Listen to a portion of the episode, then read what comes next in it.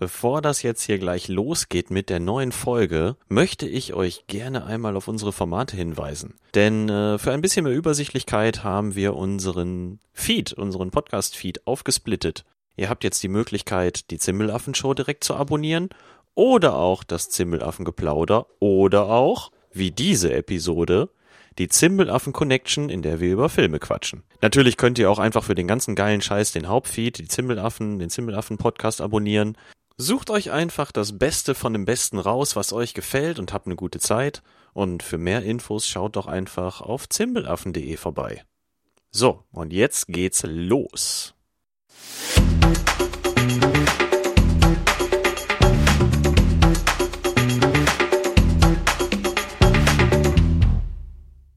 Hallo und Katsching an die Empfangsgeräte da draußen. Herzlich willkommen zu einer neuen Folge der Zimbelaffen Connection, dem Filmformat bei den Zimbelaffen. Ja, und heute Abend wieder zu zweit. Hi Micha. Hi Jano. Und hi Zuhörer. ja, hallo liebe Zuhörerinnen und Zuhörer. Wer von euch Folge 0 gehört hat, der weiß, dass wir uns ein mega krasses Konzept ausgedacht haben. Und zwar werden wir versuchen, von einer Netflix-Produktion über gewisse äh, Verwechslungen und Verzweigungen über Schauspieler und Regisseure bis zu High Alarm auf Mallorca zu kommen. Hast du Bock, Micha? Äh, vornehmlich auf die letzte Etappe. Also der Rest der Filme, das ist mir eigentlich scheißegal. Machen wir mal ein bisschen Teaser-Talk. Genau, also auf jeden Fall, der Rest ist einfach Dreck gegen High Alarm. Außer vielleicht der Film vor High Alarm, weil da einfach auch mein Lieblingsschauspieler mitspielt. Ralf Möller? Genau, ich finde einer der großartigsten und charakterstärksten Schauspieler, die Deutschland je hervorgebracht hat, abgesehen vielleicht von Till Schweiger. Ja. Ja, ich bin da ganz bei dir. Doch, ja. also Ralf Möller wird auch auf ewig einen Stein in meinem Herzen haben. Und deswegen haben wir uns ja auch für High Alarm auf Mallorca als ja, Endtitel entschieden. Weil danach kann auch einfach nichts mehr kommen. Weil ganz ehrlich, was soll, was willst du den Leuten danach noch präsentieren, wenn die einfach schon auf dem Gipfel angekommen sind? Also wir machen quasi eine Staffel und dann lassen wir den ganzen Kladderadatsch auch wieder ruhen.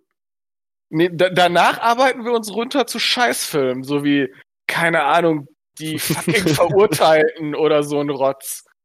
Keine Ahnung, es war einmal in Amerika, so, keine Ahnung, was. Ah, dann gucken wir uns mal den richtigen Trash an.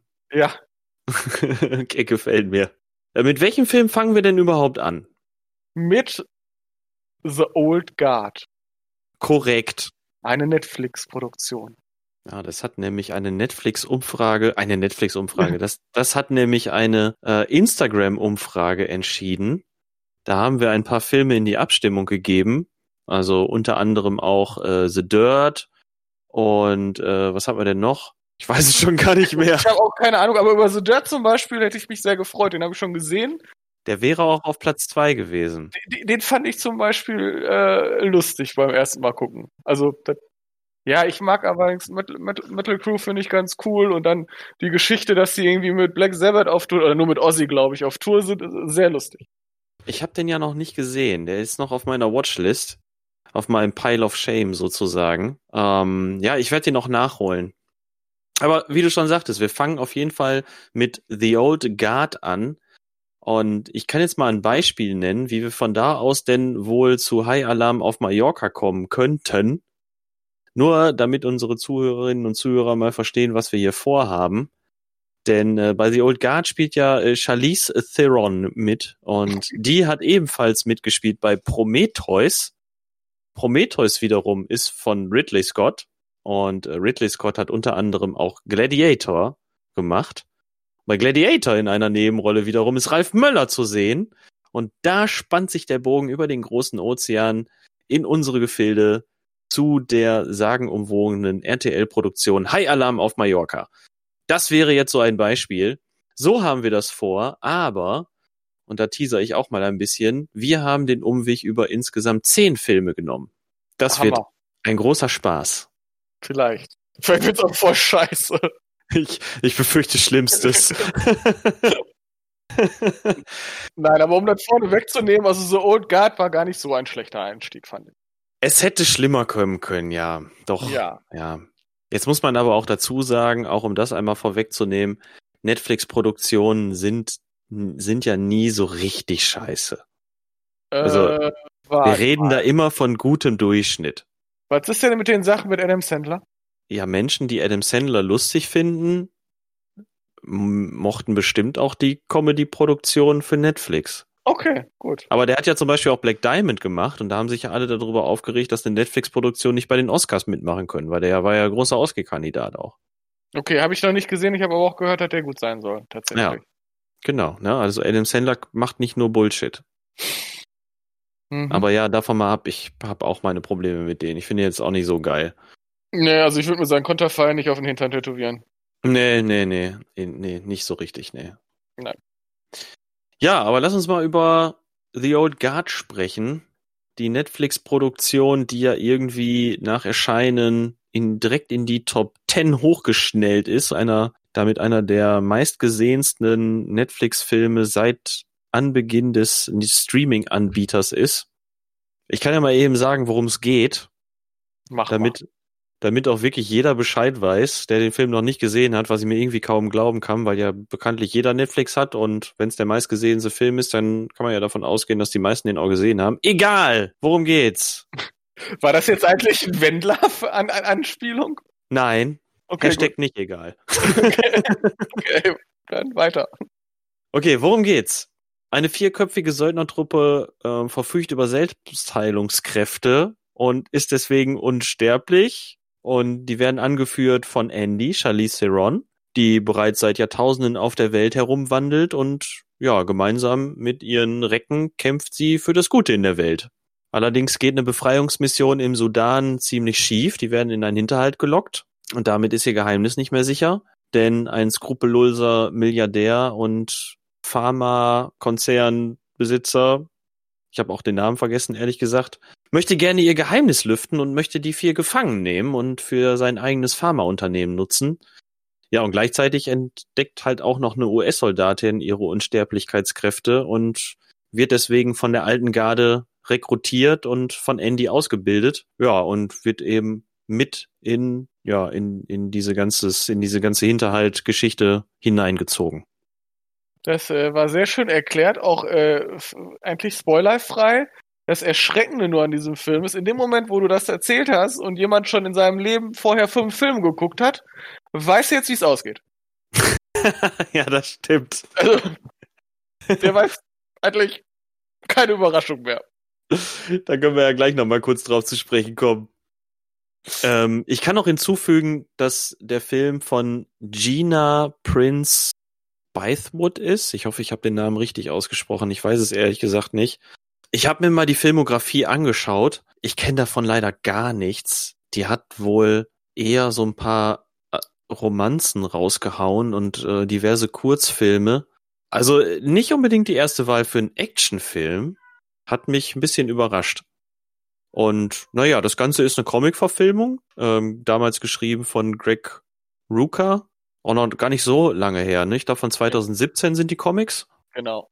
Ja. Der wiederum ist durchaus verdient, was seine Autorentätigkeiten angeht. Also ich habe gesehen, dass er schon für Marvel und DC geschrieben hat und selber ein paar Novellen und ein paar Romane geschrieben hat.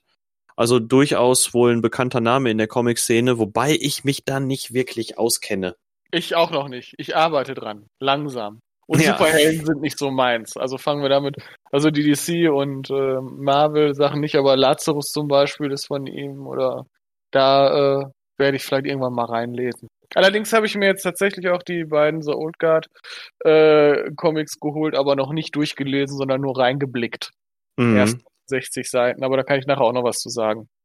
Ja, ja, das wäre mal ganz interessant. Gut, du hast jetzt nur die ersten 60 Seiten gelesen, aber da würde mich persönlich mal interessieren, wie weit der Film von dem Comic abweicht oder ähm, wie weit da die Stories, ich sag mal, gebogen werden, um die auf Filmformat zu bringen. Also in den tatsächlich in den ersten 60 Seiten ist es, ist es sehr nah äh, am Film, also teilweise sogar äh, zur deutschen Übersetzung des Comics, das ich gelesen habe, Text gleich. Mhm. Ähm, allerdings so ein paar Schau Schauplätze sind anders, was allerdings jetzt nicht viel an der Handlung ändert. Ähm, Charakter sind sehr ähnlich. Ähm, Ich finde auch alle ziemlich gut getroffen. Nur jetzt Andy, die Charlize Theron. Ich hoffe, ich spreche das Mhm. irgendwann mal richtig aus. Ähm, würde ich jetzt nicht so hundertprozentig in dem Comic wiederfinden.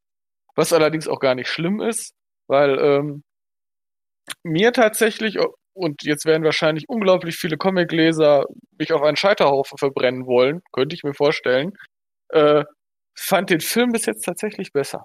Okay. okay. Aber das ist eine sehr, sehr persönliche Einstellung, wie alle Bewertungen sehr, sehr persönlich sind. Also war der Zusatz jetzt total schwachsinnig. Aber äh, ich fand's, äh, fand den Film tatsächlich bis jetzt besser.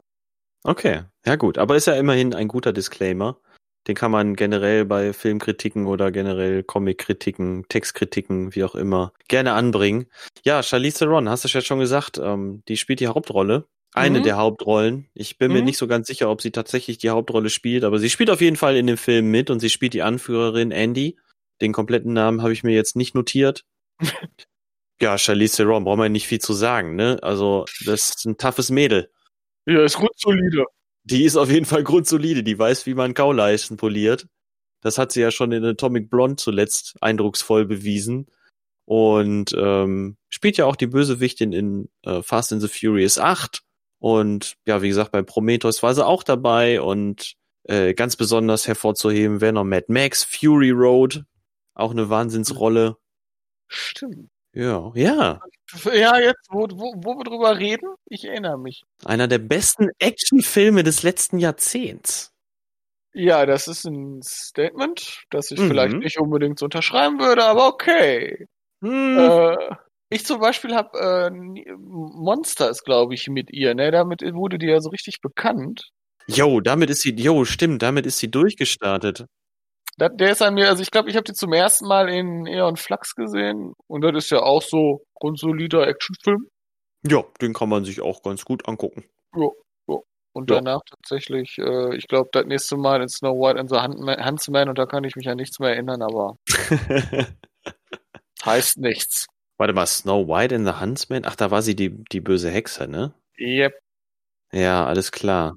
Da hatte ich einfach nur Augen für äh, Kristen Stewart. So, ich dachte, ich dachte für Chris Hemsworth. Nein, ich habe einfach probiert, die Emotion im Gesicht von Kristen Stewart zu suchen und da war keine. Nichts. Ja, äh, der Rest der Schauspieler. Oh, der Rest der Schauspieler, da kann ich mal was zu sagen. Ich fand Ja, das. geil, ich nehme mich nicht. Ah, okay, alles klar. Also erstmal kann ich sagen, ich fand's ziemlich schön oder ziemlich erfrischend, dass mal so ein paar unbekannte Gesichter da ähm, zu sehen waren. Bei der Ja. restlichen Truppe zum Beispiel. Ich fand die auch alle durchweg äh, für die Rollen auf jeden Fall großartig.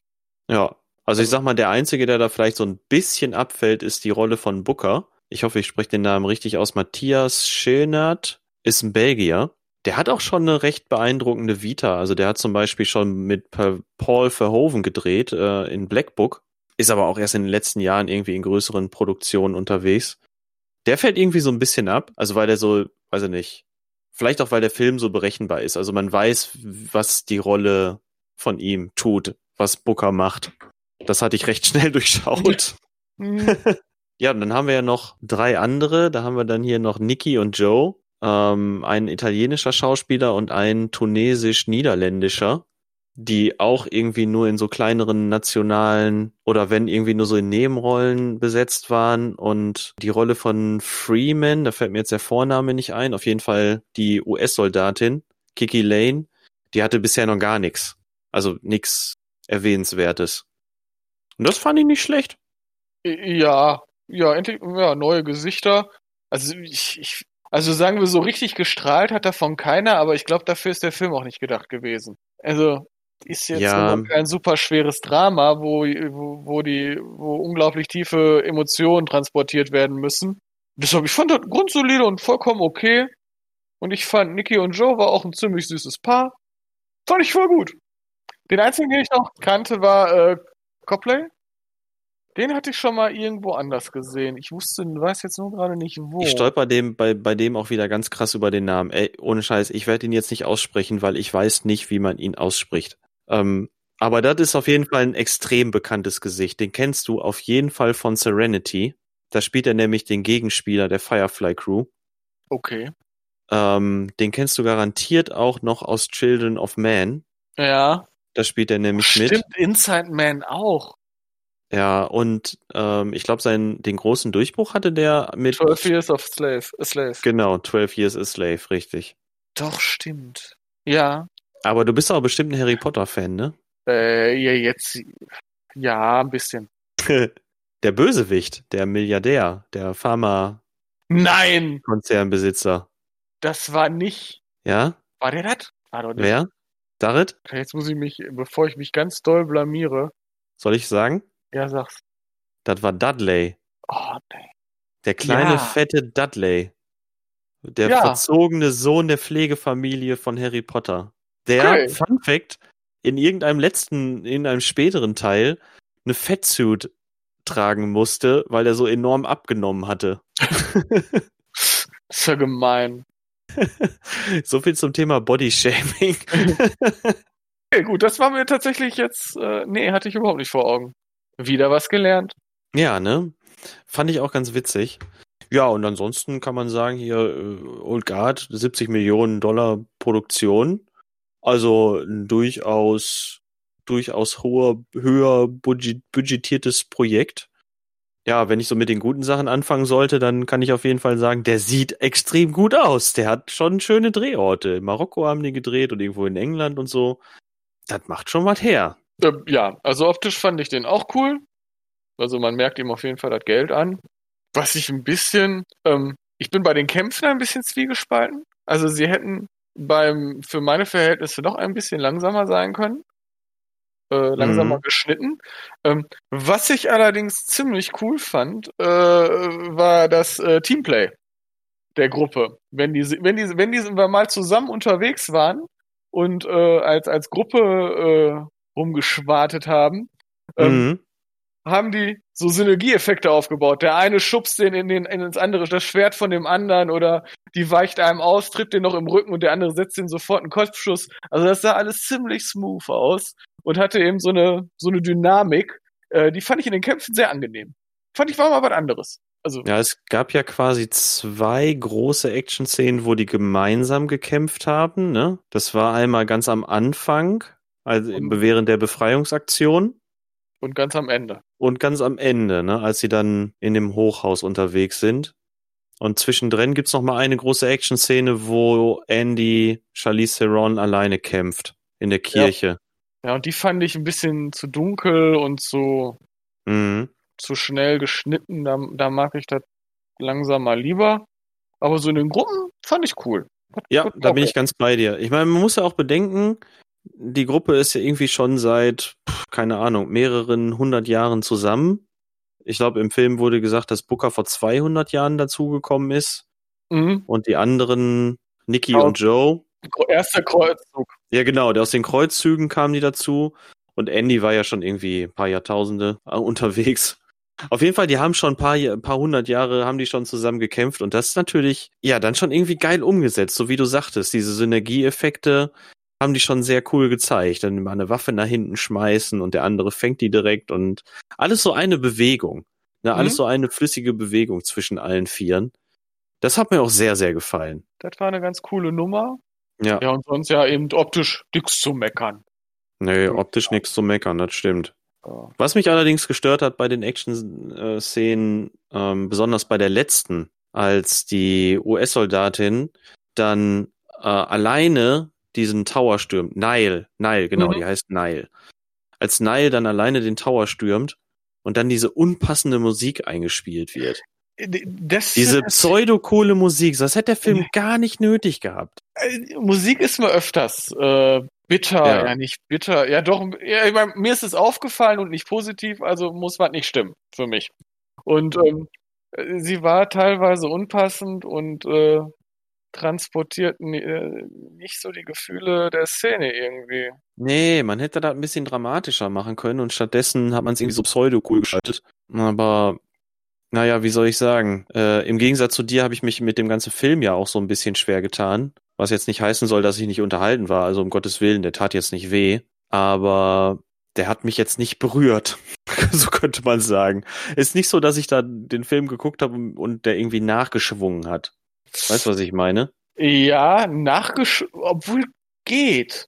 Also zum Beispiel das mit dem berührt, kann ich jetzt nicht sagen. Also weil ich fand paar, paar Szenen oder ein paar Ideen dahinter schon, ähm, schon in irgendeiner Art und Weise berührend. Also ähm, was ja all, allzeit bekannt ist oder überall nachlesbar dazu ist. Also Andy ist durch ihre tausende Jahre Existenz extrem verbittert und sieht eigentlich keinen, keinen Sinn mehr in ihren Taten und ihrem Dasein.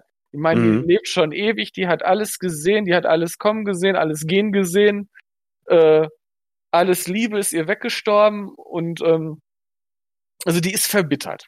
Da ändert mhm. auch erstmal nicht, also die, meine erste Überlegung war, ja gut, da kommt jetzt eine neue dazu und dann wird das wieder besser, weil die ihren Aufzög, ihr, ihr Zögling jetzt kriegt. Äh, ist gar nicht so der Fall. Ich weiß gar nicht, wie weit ich jetzt spoilern soll. Wir spoilern ohne Ende, wir machen, okay. wir spoilern komplett durch. Okay, dann, dann sollten wir das vor der Folge sagen. Ja, auf jeden Fall, ähm, irgendwann im weiteren Verlauf des, der Serie kommt raus, dass ihre Taten direkt keinen, keinen sichtbaren Erfolg äh, oder Auswirkungen auf die Menschheit hatten, aber ähm, indirekt. Also, dass sie zum Beispiel irgendjemanden gerettet hat, dessen Kind dann ein Mittel gegen äh, zur Zuckerfrüherkennung entwickelt hat. Oder dass äh, sie in, einem, in einer anderen Schlacht, den sie geschlagen hat, äh, eine Gruppe wegen ihr überlebt hat und davon dann einer einen Atomkrieg verändert hat. Also so mhm. nachfolgende Effekte. Und ähm, das eben hat der Copley ausgearbeitet. Und ähm, das finde ich, fand ich zum Beispiel wirklich wunderschön. Also, dass das wunderschön ist jetzt, ja, fand ich cool. Ähm, dass ähm, so die ersten ihre, dass diese Verbitterung verständlich ist, aber dass danach zu erkennen ist, so, ey, deine Taten, auch wenn sie jetzt direkt keinen Einfluss hatten oder für dich nicht direkt zu erkennen war, was für Auswirkungen sie haben, äh, mhm. dass sie doch schon große Fußstop äh, Fußstapfen in der Welt hinterlassen hat und in der Geschichte.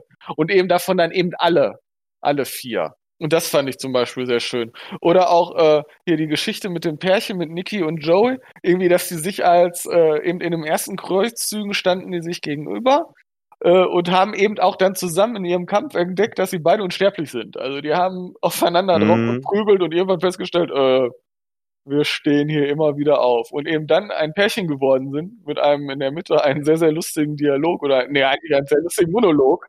Ja, das ist tatsächlich der einzige die einzige Szene, die mir wirklich im Gedächtnis geblieben ist im Nachhinein, weil da habe ich echt Gänsehaut gekriegt, weil das war wirklich schön, wie der das gesagt hat.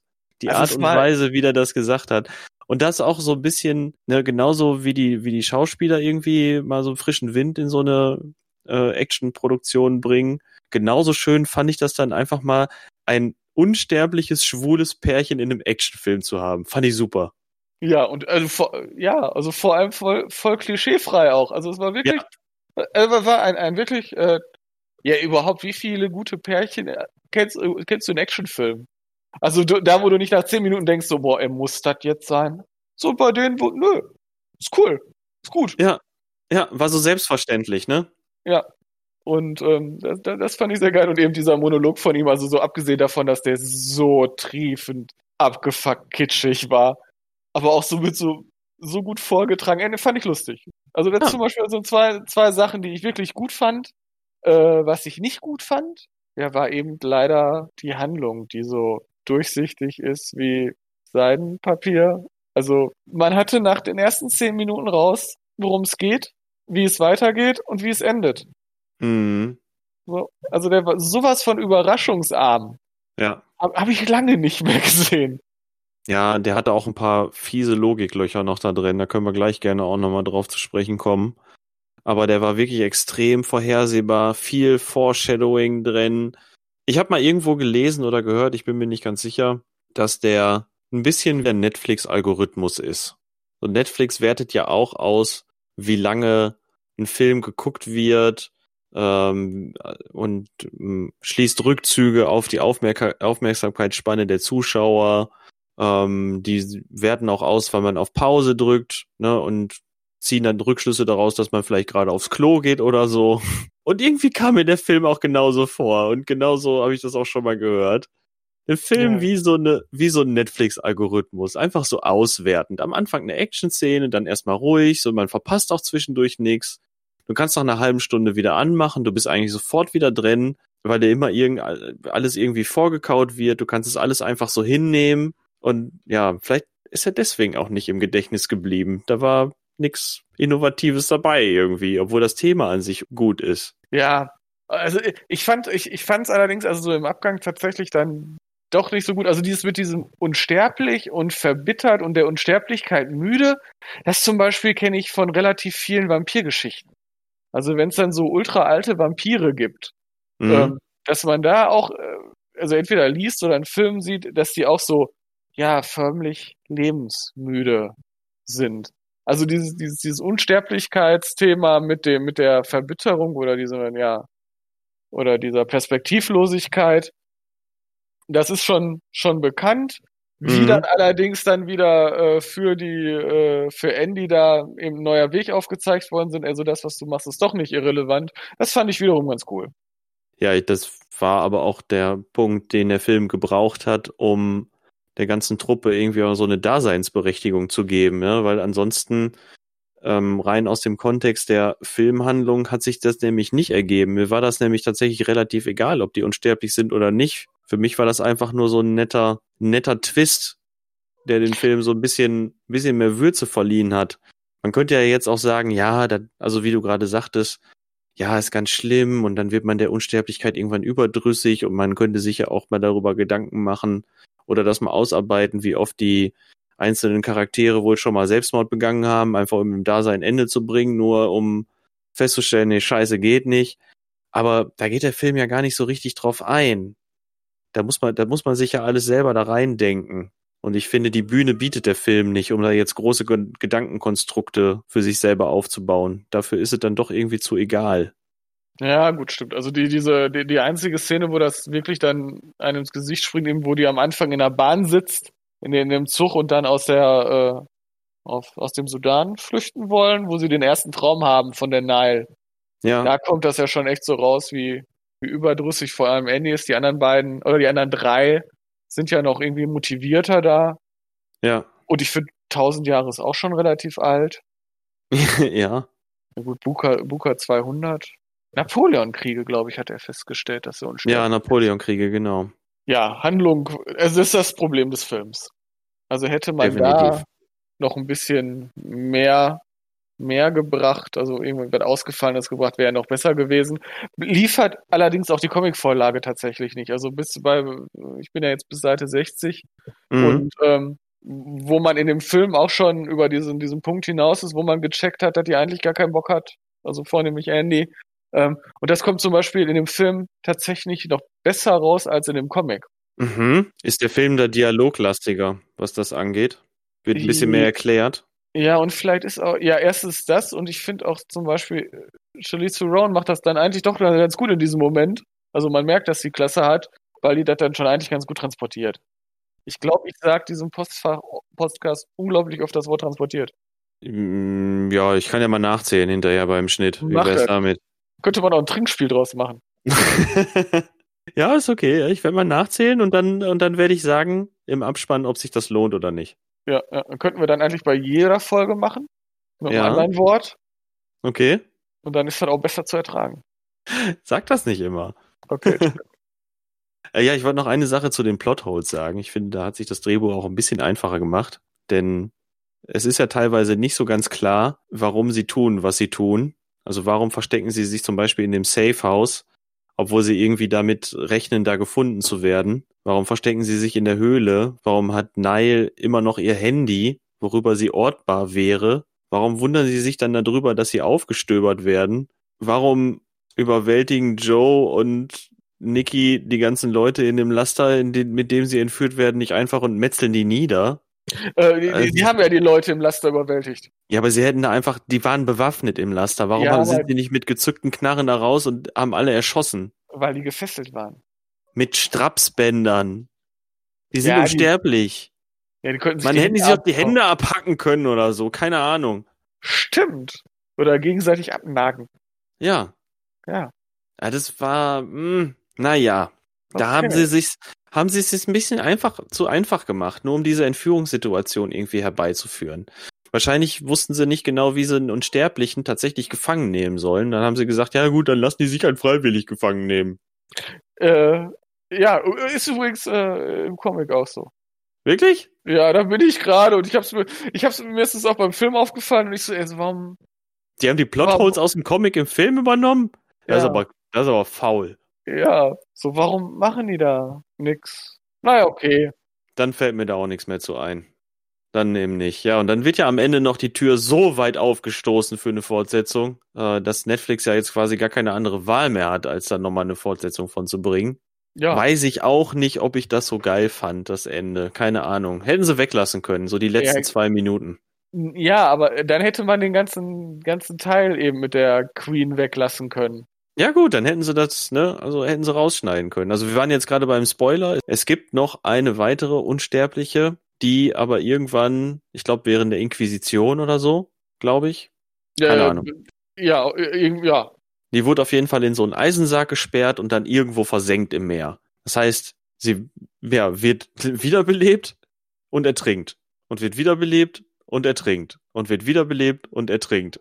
Ja, und die haben irgendwie versucht, die noch zu finden und den Ort auf, auf, ausfindig zu machen, wo die versenkt wurde, haben sie aber nicht geschafft. Und oh Wunder, oh Wunder, in der letzten Szene taucht sie natürlich auf. Und ist wahrscheinlich mächtig angepisst. Genau, ich vermute mal, sie will Rache, also jetzt so aus dem Bauch heraus. Ja, so, äh, ihr habt mich alle allein gelassen. Dafür Ja. werde ich jetzt die ganze Menschheit vernichten. Oder so. Ja. Ja, also eigentlich ist die Handlung zum zweiten Teil schon geschrieben. Easy Ja. peasy. Ich gehe übrigens davon aus, dann zum Schluss äh, vertragen sie sich alle. Meinst du? Ja, Gru Gruppenumarmung. Ach Gott. Okay, okay. Jetzt habe ich doch Lust auf den zweiten Teil. Jetzt kann ich, hätte die gar nicht mehr ich hätte gerne eine Romanze. Mit kleiner Tusch, unsterblicher Liebe. Oh. Vielleicht sollten wir Netflix mal schreiben. Aber warte mal, die, es gibt, es gibt das zweite Comic-Spann schon. Ja, ich war aber mit, ja gut, aber wir können ja trotzdem unser eigenes Drehbuch zu Netflix schicken, weil die produzieren ja jeden Scheiß. Oh, und weißt du, wen ich als Hauptdarsteller haben möchte? Ja? Adam Sandler. ich ich finde, man braucht mehr Filme mit Adam Sandler. noch mehr? Noch mehr? Willst du wirklich noch mehr Filme? Ja, aber wenn es wirklich gut ist, ne, dann Sachen, die gut sind, muss man einfach auch mal öfter machen. Ein unsterblicher Adam Sandler? Du willst einen unsterblichen Adam Sandler? Ja. Geile Idee eigentlich.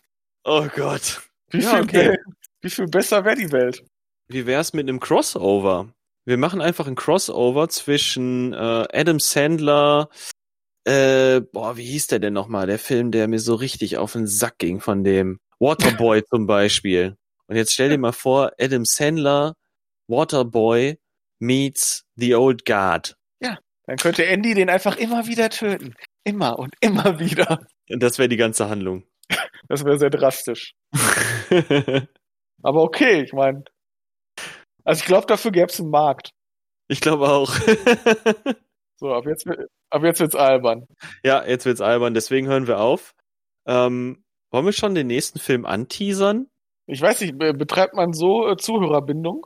Ja, vielleicht. Also wir könnten entweder den Hauptdarsteller nennen oder den Regis- Regisseur, weil in der Nebenrolle ist nämlich Charlize Theron zu sehen. Und dann können die Leute ja auch einfach alle Filme äh, googeln mit Charlize Theron. Ja, oder ihr guckt einfach alle Filme mit Charlize Theron. Das ist auch eine gute Idee. Kann man jetzt nicht so viel mit falsch machen. Die äh, Filmvita ist auf jeden Fall brauchbar. Boah, die hat bestimmt auch einen Film mit Adam Sandler. Nein, hat sie nicht. Sicher? Ja. Aber ich, ich schaue gerade auf die Liste und ich kann dir sagen, nein, ich habe Adam Sandler mit Sicherheit nicht mit in die Liste aufgenommen. Bewusst. Ja, ich glaube, du, ich glaub, du verpasst was. Ja, ich glaube, damit haben wir schon genug ge geteasert. Ähm, es wird ein, es wird ein Thriller. Sagen wir mal so, es wird ein Thriller als nächstes. Äh, kein reiner Actionfilm. Ähm, auch eher eine unbekannte Produktion. Und ja, damit wollen wir es vielleicht erstmal belassen, ne? Ja, sag noch mal ein abschließendes Wort zu The Old Guard. Also, wer auf Actionfilme steht mit ein bisschen Herz und, und wenig Handlung, äh, dem sei der äh, empfohlen. Dann kann man den gut gucken. Ich sage, wer abends mal wieder nicht weiß, was er tun soll und prinzipiell dem Action-Genre nicht abgeneigt ist, der zieht sich den rein. Ist ein bisschen wie ein Big Mac bei Burger King, macht einen kurzzeitig satt, aber am nächsten Tag hat man auch alles wieder vergessen. Okay. Harte Worte, ne? Äh, Ich mag Big Macs. tatsächlich. Also, finde das okay. Also, und ich bin dann auch eine Zeit lang satt. Ja, das, äh, siehst du, so schließt sich der Kreis zu unseren Bewertungen. Boah, jetzt habe ich Bock auf einen Big Mac. und mit dieser Bombennachricht entlassen wir euch. Bis zur nächsten Folge. Micha, hau rein. Äh, Jano, äh, hau rein. Ja, und wie sagte schon Andy, die Unsterbliche, immer so schön. Ciao for now. Sicher? Nein, nein, überhaupt nicht. Das war eine ganz miese Abmoderation. Aber hey, egal, unser Podcast.